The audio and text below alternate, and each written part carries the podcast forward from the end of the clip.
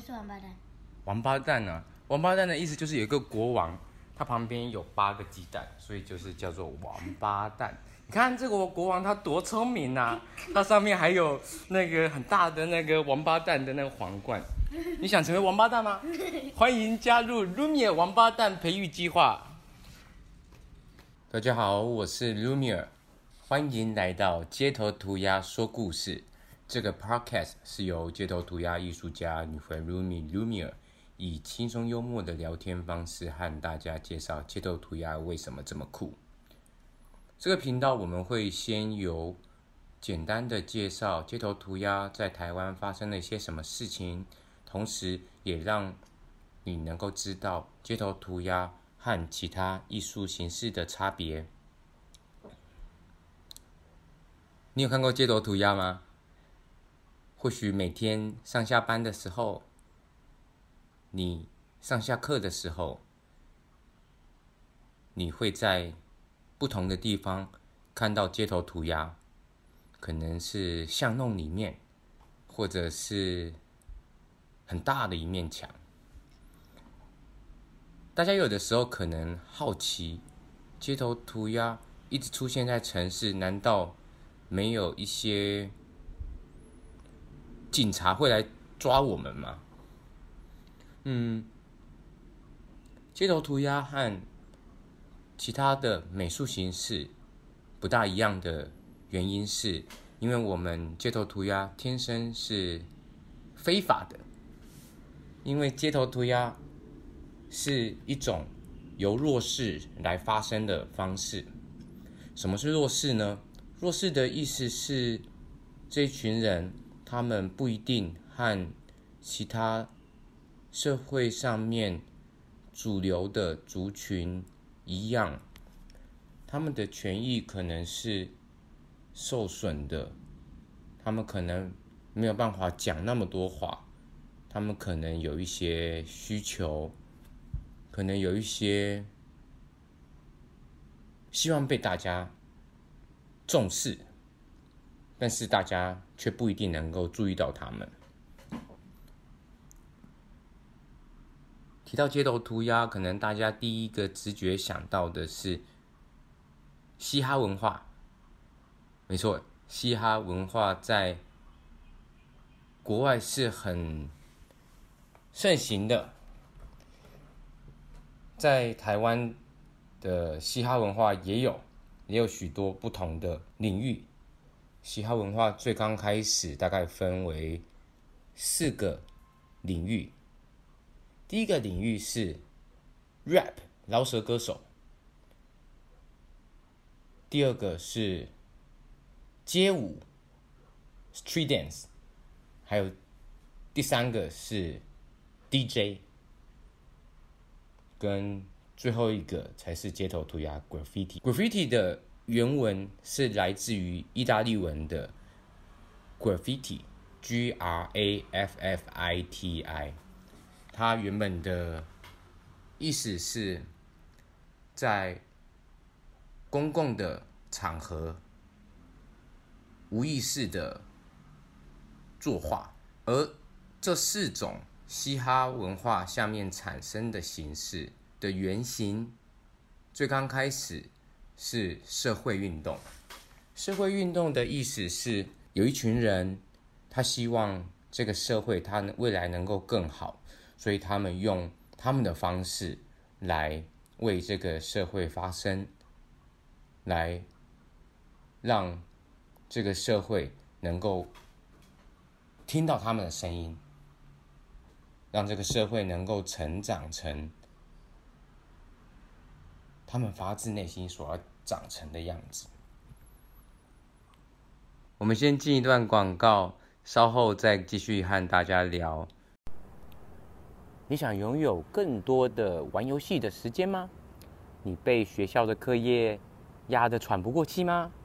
赶快拿起电话，拨打零九一二九九五五四一，告诉你的爸妈，你要和卢米尔老师学关于艺术相关的冲破知识哦。卢米尔双面间谍教师会给你最专业的游玩时间，在父母面前，我会装作非常专业的样子。同时，在上课的时候，我们就尽情的玩吧。赶快啦，偷玩偷玩好了没啦？从头到尾都没有上课，我都心虚了，快点！心虚了。赶快饼干全部拿出来。为什么？没有，因为我肚子饿。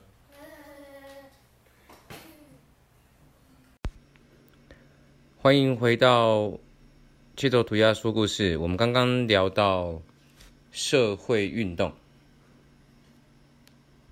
所以那时候嘻哈文化才会用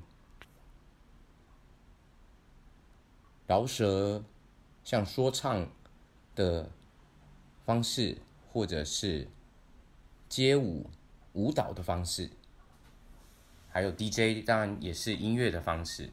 最后，graffiti 街头涂鸦，我们是用视觉跟行动的方式。你可能看到这些街头涂鸦的时候，你会好奇一件事情：他们到底在写什么？对于街头涂鸦而言，我们通常在街上，我们画的各种图都是为了要写我们自己的名字，像是在。跟这个社会说，以我自己 Lumiere 为例，我在街头上面的涂鸦可能就是写我的 Lumiere，我可能会找一面很显目的墙，当然会用图图画的方式来画，就是画一个 Lumiere，然后可能图是很鲜艳的色彩，然后有很张牙舞爪的造型，让人家一看到的时候就会。记得这个作品。为什么街头涂鸦的人，我们需要不断的先写自己的名字呢？我们希望让这个世界知道说，哎，我 Lumia 也是存在的。大家都会希望被别的人看到，希望被别的人关心，希望被别的人知道说，我的心里面。也是有一些大大小小需要被照顾到的情绪。这是为什么街头涂鸦艺术家们我们在画作品的时候，里面会有很多混乱的线条，看起来好像狂暴，很像愤怒，又很像一阵轻轻的风吹过你的心头。有的时候我们在画涂鸦的时候，我们不会特别准备。草图，我们会把喷漆所有带着，带着之后，再到现场的时候，在作画的地方，我们以前会是在非法的废墟或是街道来作画，但是在台南这边，现在有合法的涂鸦墙，所以我们会在合法的涂鸦墙上面。作画，刚刚讲到我们不会准备草图，那我们怎么画出的那些图呢？像我自己有的时候不确定要画什么，但是我就是想要画涂鸦，但是我不确定要画什么时候，我会把要带的喷漆材料，还有防毒面具这些用具都带好之后，当我哦，我会再带一两包饼干。和水到合法涂鸦墙的现场之后，我会开始先把东西全部放好，然后把底漆先上好之后，我会等待，我会在合法涂鸦墙我要作画的地方先静静的等待，等待的这个墙壁，它会跟我诉说一些事情。然后，当我的感觉来了之后，我就会开始画在墙壁上面。在街头涂鸦里面，我们有一种风格叫做 freestyle。freestyle 有的是解读成我即兴创作，然后在我自己的解读，freestyle 是一种让我们不用特别思考。让直觉还有你的手自己跟这个墙壁跳舞的一个很有趣的风格。当然，freestyle 的过程之中，我们可能也不知道自己画什么，所以我们就顺着感觉，慢慢的画，慢慢的画，画真的累了、卡住的时候，可能就休息一下，然后吃一下饼干。这是为什么要带饼干的原因。然后补充一下水分，尽量避免不要被晒伤。有的时候我会习惯画一下的时候听个音乐，或者是看看周围其他来往的路人，因为我觉得这是一个很有趣、很惬意的作画过程。以上是这次的 EP One 街头涂鸦说故事的第一集，很高兴能够跟大家分享。我是 Lumiere，游走于二十一维度的街头涂鸦教师，一起奉献好的作品给这个世界吧。